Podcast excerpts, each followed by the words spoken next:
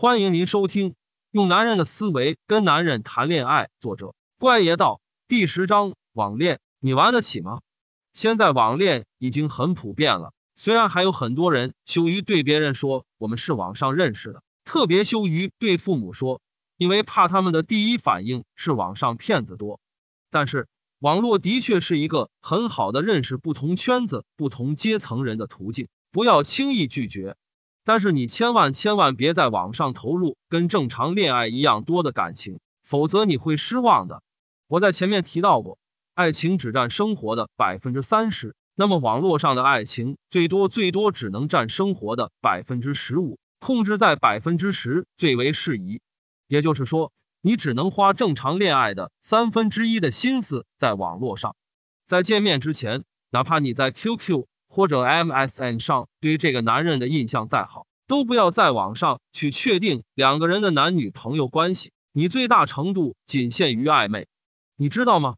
一个人的外貌对恋爱其实起很大的决定作用。无论是男人对女人，还是女人对男人，其实内心都有个理想对象的轮廓。你们网上交流的再好，感情再真挚深厚，当你见到他的那一刻，可能会五雷轰顶。比如有的男人。他就是不喜欢胖的女人或脸大的女人，但是在网上，哪怕视频过、看过照片，稍胖的姑娘一般都会把视频调节到让她看起来尽量瘦的程度，或者选自己最瘦的照片给对方看。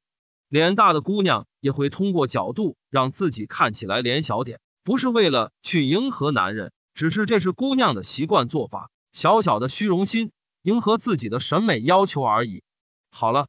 在网上，你的外貌观是过了，跟这男人成了男女朋友，情定终身，感情深的都海枯石烂了。可一见面，妈呀，男人突然心里不是滋味。但是作为一个稍微有点素质的男人，他不会把对外貌的不满直接表达在言语中，就是心里有疙瘩，心里已经否定了你在现实中成为他女朋友的可能性，因为你恰恰长得就是他最排斥的女生类型。但他怎么也必须有点绅士风度。第一次见面，起码跟你不生疏的聊天、吃饭、看电影、逛街，甚至旅游、上床。但是之后他突然消失了，或者冷淡了，不再像曾经在网上那么热络了，慢慢疏远你。姑娘就要纳闷了，怎么了？千方百计的要知道真相，可男人嘴里根本不可能说出真相，说我就是不喜欢你这类型的女人吗？不会。这显得他多肤浅，他要么消失了，要么找各种理由搪塞你，渐渐不联系。于是姑娘在那里纠结个没完，一遍又一遍的在群里问为什么。恋爱经历单薄的姑娘甚至认为这段网恋是多么刻骨铭心啊，彼此爱的那么真，然后为他的消失冷漠找各种客观现实理由。甚至有的姑娘会联想到他是不是觉得自己配不上我，自卑啊，不够勇敢。姑娘。你真的真的多虑了，百分之九十的男人跟你见光死，就是因为外貌，不是你长得丑，只是你恰恰属于他潜意识里不喜欢的那一类型。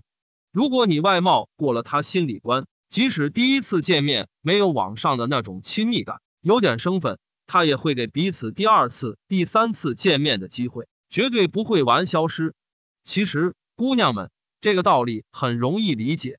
如果你是个潜意识里很在乎对方身高的人，如果你对男人个子要求起码一米七，但网上不到一米七的男人基本都号称自己有一米七，甚至一米六的都号称自己一米七，你跟他都早在网上情定终身了，可一见面，哇靠，你基本是绝望加崩溃啊！但你又不可能说你怎么长那么矮啊，多伤人自尊啊！于是你要么玩消失，仁慈点的就想再多接触一下。可能会不那么在意身高，可是很多姑娘，特别是自己本身个子不高的姑娘，在接触了几次后，实在没办法克服这心理障碍，于是找各种理由分手。反正你是绝对不会把就是因为你太矮了这个最直接原因摆上台面的。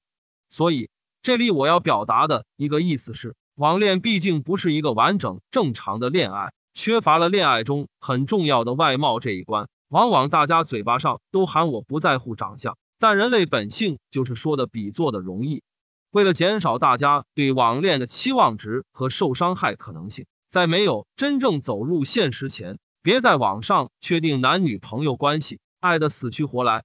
你可以最大程度和他暧昧，但最小程度的遐想，否则太容易竹篮打水一场空，伤人伤人。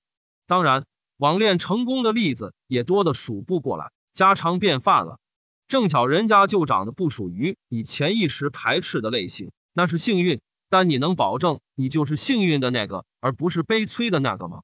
以上所说的这些，是说双方网上认识时间较长，搞一夜情的不在讨论之列。本次节目播讲完毕，感谢您的收听。